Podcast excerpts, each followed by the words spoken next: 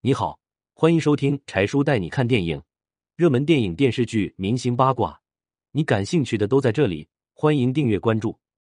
因嫖娼门被抓的男明星里，就属黄海波最可惜了。距离黄海波嫖娼门已经过去八年多了，本以为那是结束，谁想到只是娱乐圈乱象开始。在自毁前程的明星里，就属黄海波最可惜了。曾经的黄海波前途无量，演了不少好剧，还靠着永不磨灭的番号拿下白玉兰奖。和女神高圆圆搭档的《咱们结婚吧》也是收视率长红，奈何自己把自己做没了。对于当年的事，有人说黄海波被坑了，其实黄海波被坑的事还不止这一件。黄海波曾经和著名演员莫小琪谈过恋爱，不过两人都选择了否认。后来两人街头激吻被拍到后，两人才公开了恋情。在黄海波心里，莫小琪哪哪都好，但他想不到莫小琪早就当过妈了。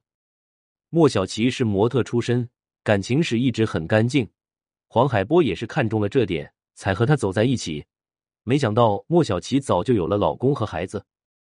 和黄海波谈恋爱的时候，莫小琪的孩子可能都上初中了。面对这个现实，黄海波很无语。莫小琪也很坦然说：“如果你接受不了，我们就分手吧。”黄海波想了想，还是想和莫小琪在一起。只不过因为黄妈妈的强烈反对，黄海波才和莫小琪分了手。这事也是很无语。所以说，无论男女，在谈恋爱的时候一定要擦亮双眼，避免吃亏上当。